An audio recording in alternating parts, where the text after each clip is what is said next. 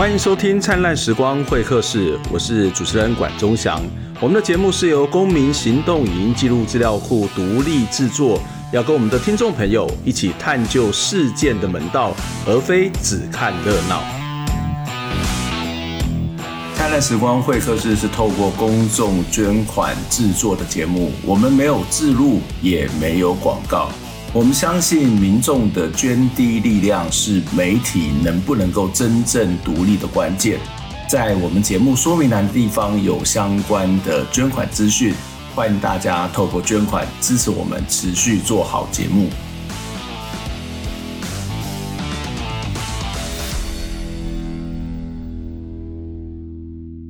今天在节目当中要来跟大家聊一个话题，这个话题就是我自己的故乡高雄啊。那在几个礼拜之前呢，发生的这个城中城的大火，造成了多人的伤亡哦，这也是台湾这个呃城市史上的第二大的这个伤亡的这个火灾哦。那这个火灾发生之后，我们看到高雄市政府其实说实在的，这个反应蛮快的哦。那但是在这个过程当中，也有很多人对于城中城是有一些负面的评价，例如说这边又老又穷啊，这边是中下阶层啊，啊，他甚至也有人会觉得说这里是鬼城，是都市的毒瘤，因此呢，也提出了这个都根的想法跟讨论哦。到底住在城中城的这一批人是什么样的人？他们为什么会住在这边？那如果他们真的是又老又穷的话，那么整个都市更新会不会造成房价的大幅的上涨？如果会，那住在这里又老又穷的人，他们又该到什么地方呢？这是今天的节目当中呢，就要邀请到的是中山大学 USR 计划城市是一座共事馆的协同主持人李一智来跟我们谈这个话题。李一智你好，哎，管老师好，呃，非常谢谢一智来跟我们讨论这个城中城大火的这样的一个事件哦。我想一开始先请教一下一智，就是呃，城中城大概是一个什么时候开始去？盖盖的或是设计的一栋的建筑哦，那这一栋建筑在当时的一个形式跟功能，在当时有什么样一个的一种特色，或者是在那个年代有什么样城市发展的意义呢？城中城它其实是位在于高雄市政府后面，旧市府后面，所以我们在地人会关称那边叫做诶起屋王。那起屋王它从呃清代的发展以来就是一个旧聚落。在日本人统治的时候，他的都市计划井字形的或者棋盘式的街道设计，并并没有完全把那边的呃空间纹理给破坏掉啊，所以它其实是形成一个非常有趣的一个空间状态，就是它很多的呃大小房子林立哈，就传统这种聚落形态，所以它在战后就吸纳了呃很多的呃城乡移民进驻到这边来，那慢慢的也有一些性产业工作者，因为在战后的这个。诶，可能说原本日本人设置的性专区取消了以后，就移动到这边来，所以市政府为了加强管理，这里就有很多的像是公娼私娼或者是性呃服务的工作者，然后它就形成一个呃有地方派系角头，然后还有一些犯罪呃藏匿的一个地方哈。那一直到一九五零六零年代，这边一直是呃成为一个整个高雄市市中心发展的一个笑柄，因为大家知道盐城区它是一个呃。不集合文化、呃娱乐或者是政治经济对一个中心，所以呃当时有计划要把它迁到中都哦，中都一带。那因为这个计划呃涉及的人口太多了，所以就也没有顺利的推展。那他在六零年代、七零年代有几次的火灾，尤其在七零年代，那顺势就把这边哦处理掉。那七零年代台湾其实是流行呃发展成一种呃就是集合式的这种住商混合住宅。对，那当时呃，除了这个地方以外呢，呃，这盐城区的现在的仁爱公园、二二八青年公园，也就是说我们说市府前啊，它就正在新建呃计划这个爱河地下街、高雄地下街百货，所以呃，那个这样的一个住商混合的商业住宅，就形成当呃当时一种现代化城市的指标。对，那时候的这个计划，它呃包含了。规划地下的两层楼，那地地下一楼呢，它有这种舞厅哦，就是跳舞的舞厅，然后之后也有变成像是溜冰场空间。那一楼作为一个店面卖场，二三楼它就设置了这个呃像是百货街一样。那时候四五楼哦，它还有呃包含哎在五六楼，它还包含了这个诶诶像是呃这个戏院的功功能。那七楼以上呢，就变成了住家哈。那一直到十二楼，其实，在当时这件呃这个房子在设计的时候，它呃做了蛮多有趣的一个规划，包含因为他们避开了所所有的室哦，就四楼。它是用一楼跟二楼中间的夹层来取代。那七楼以上的套房，它有每一层大概有四十户。那它其实只有，诶、欸，它的号码上面是没有四四的这个房型哈，所以包含这样子一直上去。所以顶楼还设置了一个宴会厅。然后当时呢，在这个天台上面还有一个。这个呃儿童游乐场的规划，然后嗯，对，它其实也是指向了当时的这个政治中心或者经济中心的往外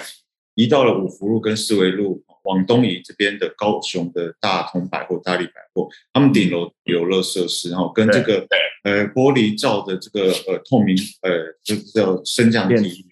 对，他们是希望可以挽救当时已经呃慢慢逐渐外移的这些人口或者是商业中心的这种地位。嗯，这是蛮有趣的，就是原来城中城它这个地方事实上已经是一个没落的区域，但是透过了这些建设哦，包括刚刚谈到的。地下街或是城中城的这个新建，所以它也成形成一个很有趣的地景，就是呃旁边可能都还是一个我们一些小时候叫几间户老边或起户鳌这个地方哦，里面有非常多的流莺或者是所谓的性工作者，然后也地下街，然后所谓的龙蛇杂处，但是又出现了一个呃非常高档的复合式的建筑，有戏院，有舞厅。那还有游乐设施，还有这个住商混合的形态哦，看起来是要把城这个所谓的盐城区带向另外一个新的可能性。但是看，但是实际上面，我们看到城中城在经过几十年之后，它。变成现在的这个样子哦，为什么城中城会从兴盛走向所谓的衰退？为什么城中城这个看起来当时是希望有机会把整个盐城区带起来的这一种新型的建筑物，它却成为所谓的中下阶层聚集的地方呢？那呃，现在的盐城区大概有三万人口，可是，在当时的五零年代、六零年代，盐城发展的一个饱和跟状态，它曾经容纳六万、八万到十二万这样的流动人口。啊，对，所以是非常密集。我们可以呃想象，或者是听到老一辈的人说，盐城区的商店街哦，路中有有非常多的市场，都是摩肩擦踵，人跟人之间其实是非常多的。那因为呃刚刚有提到整个呃政治跟经济的商圈的往东移，所以原城区因为过度的饱和，造成所有包含诶住宅空间的混乱啊、治安的问题，所以人也是不断的往东走。那所以它的这个经济的这个活动力就下降了，所以当时呢，呃，市政府他希望可以在这边作为一个示范，然后把它的这里的商圈呃做一个改造跟都市重划。所以过去的刚刚提到的旧的这个城区，他们呃分为现在我们说的市府后的府北路、大勇街跟呃富野路这一段哈，还有一半的人他们就呃同意了加入这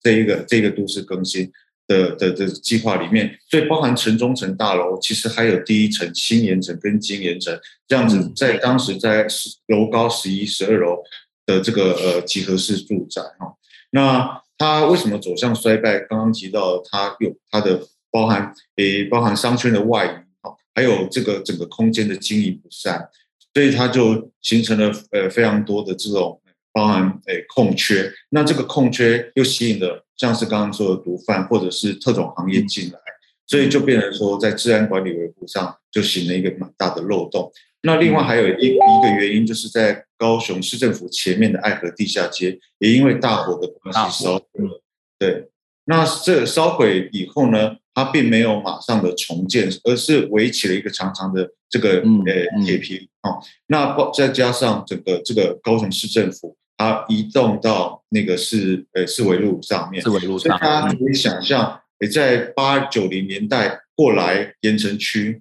可以看到是呃晚上是昏暗一片的，是没有商业活动跟行人，嗯、所以那边就形成一个都市一个缺角。嗯，这这的确是一个盐城区一个非常，我觉得这是一个非常有趣的地方。我们待会会谈到看到很多的博二啊，博二的设计啊。或者是这个所谓的新湾血干也都是在这个区域哦。这个区域事实上在非常非常的多元，然后也是一种混杂哦。那不过我们再回到这个城中城的这样一个例子来看哦，刚刚谈到，因为这个城市发展往东边移，所以很多人口外移，但是有了空缺之后，有新的住民进来，所以。呃，也产生一个在这次的讨论当中经常会被提到的一个问题，叫做所谓的产权复杂。也因为这个产权复杂呢，使得这个都这个所谓的城中城的管理也好，或者所谓社会福利也好，或者是在都跟也好，也都面临到了一些障碍或者是一些问题哦。我想要请教一下，这个产权到底是有多复杂呢？就是呃，真的没有办法做一些很好的自治跟管理吗？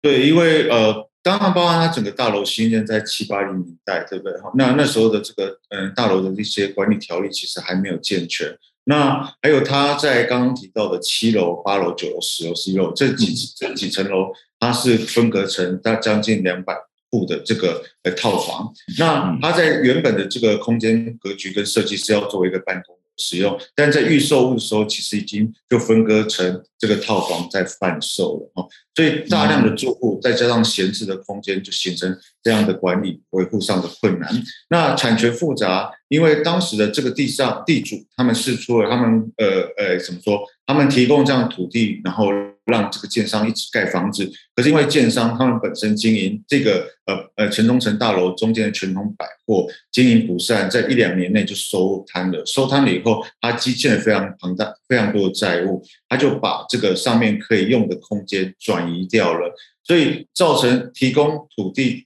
的这些土地所有人，他们没有办法买回自己的土地，或者是房屋地上呃物件，所以就变成了土地是归土地。所有人，那地上物是归地上物，再加上有非常多的这种呃，像是承租或者占用户的问题，所以就变成说，有的人有土地没有房子，有的人有房子没有土地，有的人是占用，有的人是呃，可能是呃承租户，所以就形成了整个大楼它上呃管理上面很大的一个问题跟障碍。嗯嗯嗯，那这也使得这个城中城在外面的这个所谓的。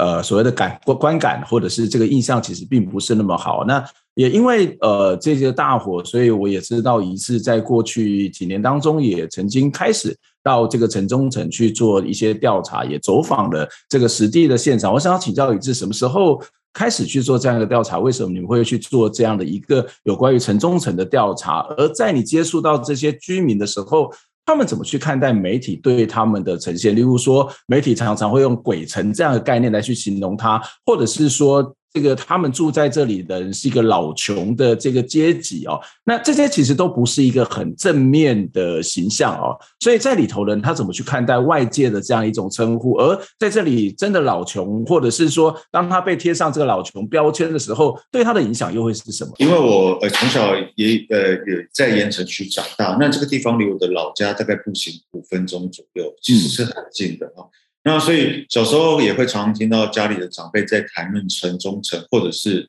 诶，包含是市府后的这一个区块。那尤其我自己的二姑也是在这边宴客、结婚宴客的哈，所以我们对这边其实是有一点点熟悉又陌生的感觉。陌生的感觉是因为它在整个都市都市更新后，那因为集合了大量的这种我们所谓的比较弱势族群进驻以来，我们对它呃产生了一些莫名的或者污名或者是恐惧。那因为呃，长期在做盐城区的一些研究跟调查，包含口述访问，发现哎，其实我们身边有非常多人就住在这一区。那他们的这个本身所展现出来的对生命的那样的韧性，或者他们工作上面的那种的态度，是跟我们对于弱势族群污名化或者既定印象或的呈现是有差异的。所以我们就开始去希望处理市府后过去大家常常去忽略的负面地景。这些历史的爬书，我们可以看到非常多的历史或者报章媒体，他们在八零年代的时候，他们对这边的指称就是都市的毒瘤。那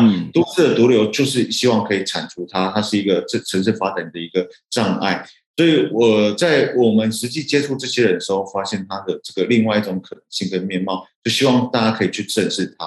所以我们就做了很多的一些呃，包含在这边的一些调查。然后我们也访问了，我们也带学生访问了警察。那我们办了这个走读，跟高雄市历史博物馆还有第一社区大学在这里去呃带大家认识这样的负面背景啊，也是希望说可以让大家重新的认识这边的人他是怎么样生活的。那我们过去也是呃采访过或者是访问过在城中城居住的居民，他们对于自己住在这边，除了有一些不得不得呃身不由己的不得已以外，他们对于呃，长期被这个呃媒体污名化，其实感受到非常不自在的。所以在二零一五年我走访的时候，那时候还没有这个自救会的成立。到二零一六一七年的时候，就有自救就自救会成立。那为什么不是管理委员会呢？哦，那是因为他们整个刚刚提到住户的这个产权过于复杂，他们整合不易，所以他们只能用自救会的方式先做这个管理站，然后通过这些呃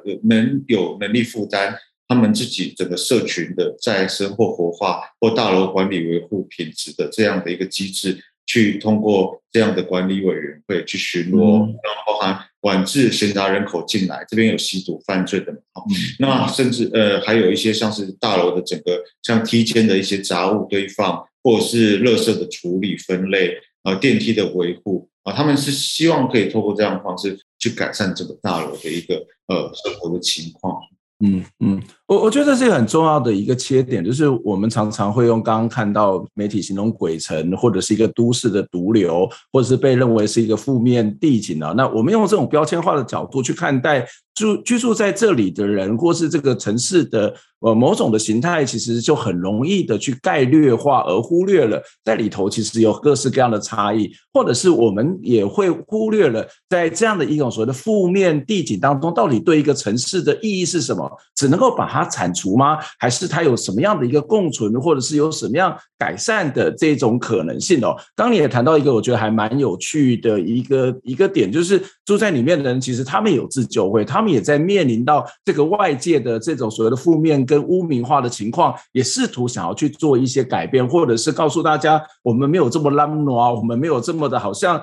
这种不堪，我们还是很努力的在这里活着。这可能是一个我们在观看城市当中有很多的细节都不应该被被忽略的地方。我们待会要回到现场，再来请教一致的一个问题，就是。我我们看到城中城看起来是一个衰败的地景，或是一个都市的负面的形象，但是我想很多人对盐埕区的印象就是来自于这个所谓的博二，或是所谓的亚洲新湾区。那这个为什么会出现这一种混杂、这一种呃并存的这一种情况呢？那住在从事从从一个亚洲新湾区的角度，他怎么去看待在这里看起来好像是一群呃衰败的人，或是衰败的区域？我们先休息一下，再回过来呃再做进一步的讨论。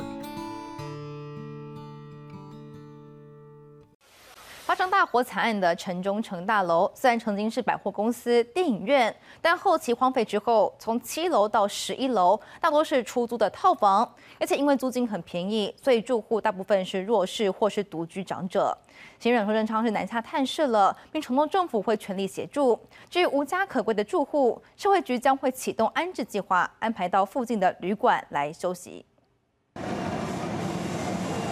火势在上午七点左右才扑灭，延烧约五个小时。这场火造成多人死伤，多是独居长辈或弱势民众。整栋楼由城中城自救会总干事担任管理员，住户每月缴五百元，支付电费、电梯维修费等公共支出。但入住者多是弱势，很长没缴钱。截至上个月为止，自救会还亏损十八万。独居的那个老人，还是讲哦，情绪有无？感觉囥你家哦，囥你家东西啊，较俗。好意嘛，要甲这个所在都跟，哦，啊，搁因为过去是足繁华的，诶，即个电影戏院，哦，啊，无着百货公司，但是伊个伊个场景都无够无够十年，拢拢拢没落去啊。这栋楼四十年历史，因为产权难以都更，住家多为小套房，有些甚至没水没电，但租金便宜，不少弱势民众或年长者承租。伊个产权无盖无盖清楚。挨足久啊！啊，而且大部分拢是小套房。总干事说，成立自救会是想帮助住户，但也坦言很常得处理往生长辈。碰上这次火警，许多住户没地方去，社会局启动安置机制，提供邻近七家旅馆一百九十间房间协助安置。而行政院长苏贞昌也南下探访伤者，要求相关单位急速让伤害减到最低。中央表示会全力协助市府善后，而市府也强调，消防人员撤出后将架起围篱，避免这栋老旧建物因火警后结构损伤出现瓷砖或碎片掉落的状况。记者王庭、许正俊高雄报道。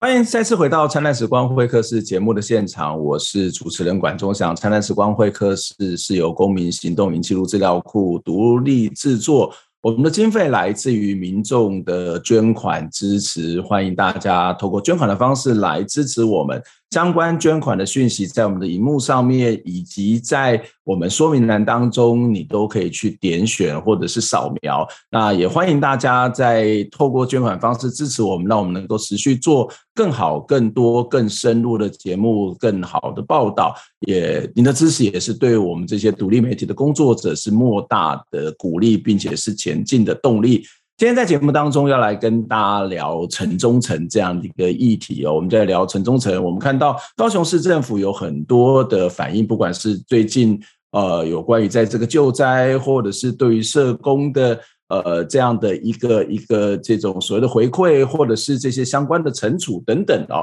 呃高雄市政府的反应都非常非常的快，但是看到了这些反应之后呢，之外呢，还有很重要是这个地方的城市发展。呃，高雄市政府不断在所谓的要做一种新的这种都市的发展，最近这几年的这个呃发展的情况也是有目共睹。可是怎么去看待在这个区域里面的城中城，或者是在新旧不同的区域当中的共存的面貌跟可能性？今天就跟大家邀请到的是国立中山大学 USR 计划城市是一座共事馆的这个协同主持人李一志来跟我们谈这个话题。一志你好，嗯，哎，王老师好，大家好，非常谢谢一志哦，我们来跟我们谈这个城中城的这样的一个话题哦。刚刚在上一段节目当中，呃，也跟我们讨论，也跟我们介绍你自己实际的去城中城里头的一些观察，或是对居民的认识，然后也提到了这个盐城区的发展跟城中城。之间的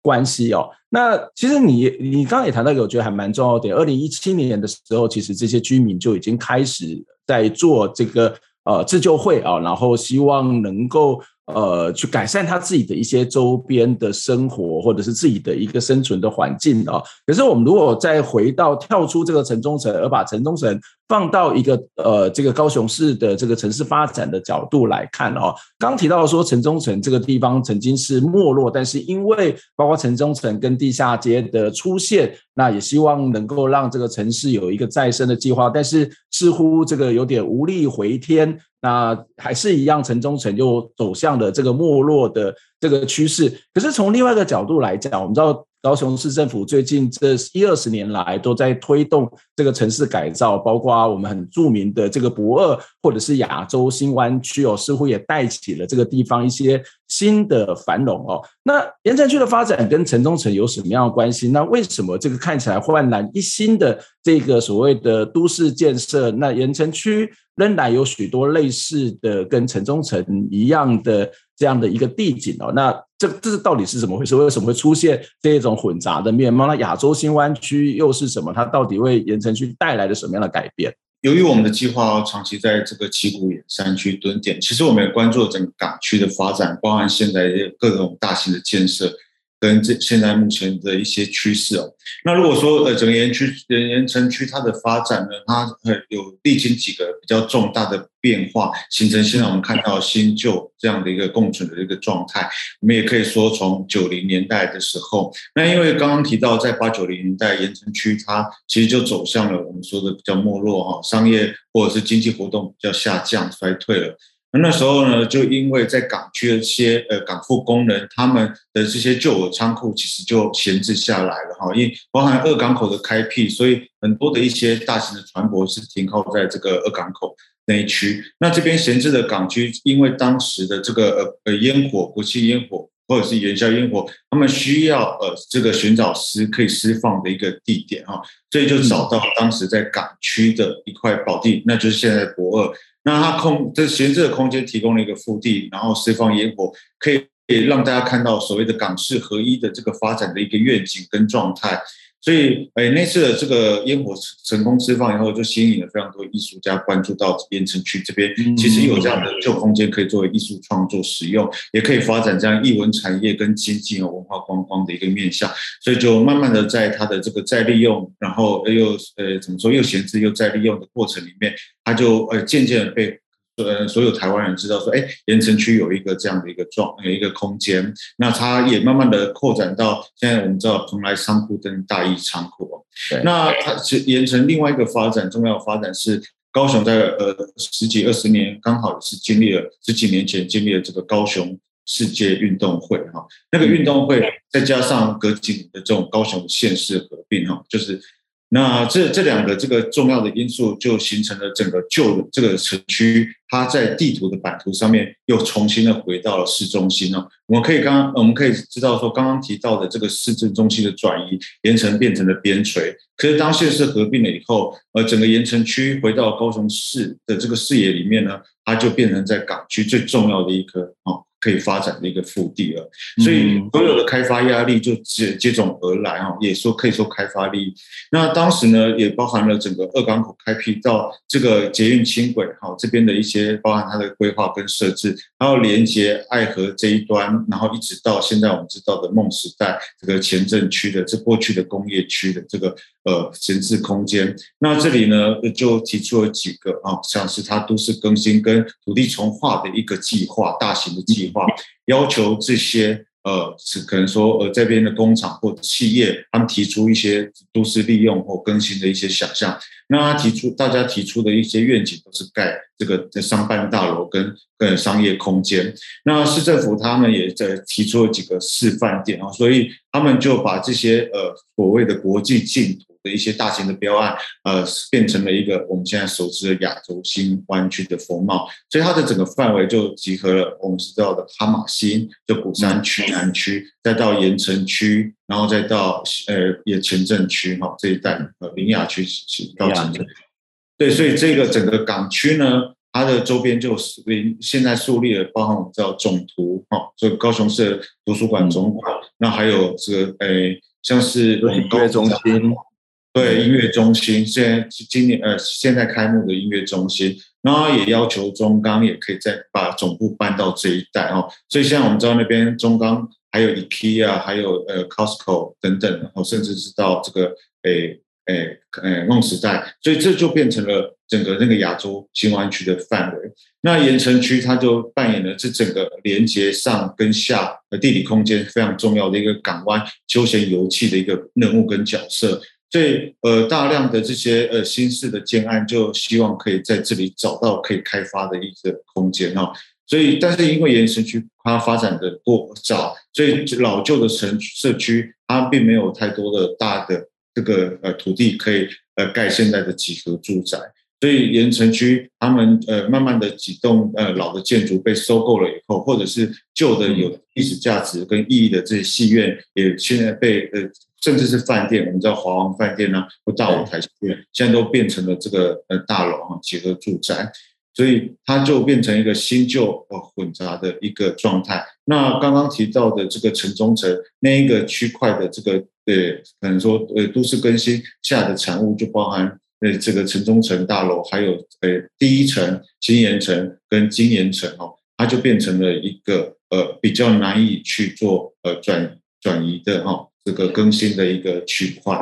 嗯嗯，我自己从小是在前镇长大，然后我的亲戚是住在林雅区，其实，在就是下狗骂那一边，所以我其实对那个港湾那一带是非常非常熟悉的，就是学校就是在这个前镇港的旁边哦，住的也没有太远，然后港湾，然后偶尔当然也会去到盐城区啊，去这个绝江啊，或者是。呃，往鼓山那个方向去走哦。那对我自己而言呢，其实我我每隔我每一年都会回高雄好几次，然后我每一年回去的时候都觉得这个地方我都已经不太认识，我甚至会在我小时候这个住的地方或日常游玩的区域是会迷路的哦。那这个当然你会发现，这个的确是有很大很大的改变啊。这个改变呃，对于很多人而言，但有人会觉得是好，但是对我来讲，我就觉得说我小时候记忆不见了哈，然后或者是小时候有些很棒的东西，或是那种生活的形态生。活的关系也受到很大的冲击跟挑战哦。那当然，从所谓城市发展的角度而言，这个都市更新似乎是一个很多人都觉得这是改变城市命运的一种方法。特别是我觉得高雄人有一个很有趣的。这个特质就是我们常常都变变成是一个呃台湾味，然后明明是台湾的人口第二大的城市，所以呢，我为什么比不上台北？所以在很多时候我们就要跟台北去比拼。所以在那个城市发展哦，特别是在民进党执政的这段时间是非常非常的快速哦。那也因为这样的一种心态，跟的确在城市上面也出现了这种发展的状况，使得城中城这个议题出现之后。所谓的都市更新的问题又再次的被提出来，那当然包括刚刚谈到的这个城中城第一层，或者很多的老旧的这些呃建筑跟区域，也都是很多人都提出，那是不是要把它整个都市更新，把它改掉，让它变得呃变成是一个住商办公大楼，或是更新颖的新颖新颖的一个地方哦？可是我我看到一些报道上面也提到你自己做过的一些呃访问的内容，也提到说。其实有很多的居民，他们觉得，特别是城中城的居民，他们觉得说，呃，我其实并不需要更新啊，我住在这里很好啊。那为什么他们会有这种想法呢？如果更新能够让他自己的生活环境变得更好，为什么不更新呢？或者是如果更新可以让城市变得更美轮美美奂，那都市更新有什么不好？他们为什么觉得我我不想要，我不需要呢？哎，刚刚管老师有提到他住的地方，确实离我家也是蛮近的哦。嗯、那我呃小时候在盐城区成长过，因为我跟我的外公，他住在日日本时代建造的砖造、半木造的这个建筑。那研究所的时候，我大概二零零八年回到高雄。那我发现说，我其实有点开始不认得这个这个区块，然后跟我一样都觉得陌生感。对对对，尤其我刚搬进来大概一个月左右，我家前面的一片日式宿舍全部都拆除。嗯，所以原本好像可以重新的很快速的呃熟悉原本的这个家乡，它快我我必须要重新去面对它，重新去消化它，所以才呃有这样的一个机会去能通过访谈的方式重新的建立我跟这边的关系跟连接啊。那我觉得这是一个城市发展非常，呃，一个说一个一个，就是一个问题，就是到底这个城市是谁的？那因为大家知道，去盐城区它的发展它非常早，那这边现在住了非常多高龄化的一些人口哈，就是它的这个老人非常多。那它因为以前这样的住商混合的这个街廓的设计，它其实是扮演了一个非常好的一个角色跟空间，提供这些老人他的生活上面可以非常方便的。取得他们要的各种资源，哈，就是他可以买菜，他可以做任何的事情。那我们如果相较于比较北高雄，呃，像是农十六美术馆这一这边的发展，大家会觉得它是新的，是好的，是棒的。可是那边的生活机能其实远远比不上盐城区哦。纵使在盐城区现在目前的一些呃规划是欠缺，像是老人活动中心这样的一个设施。或是一些基础建设，但是我觉得盐城区基本上还是提供了这些老人哈，或者是弱势，他们可以很很方便的在生活，然后很很很容易的生活啊，因为它的整个这个房价呃也包含这个那个空间的这个屋呃屋龄哈，它相对比较高，它的房价比较低，然后有非常多的这个套房可以让他们安身立命啊。那因为就包含我原本住的那一栋呃老房子，我们有几个房子房间也是隔间给那个跟呃呃怎么说在盐城区的呃跟我们家关系不错的一些独居老人啊，过去有两个，一个是外省人跟一个妇女欧巴桑，他们都在盐城区工作，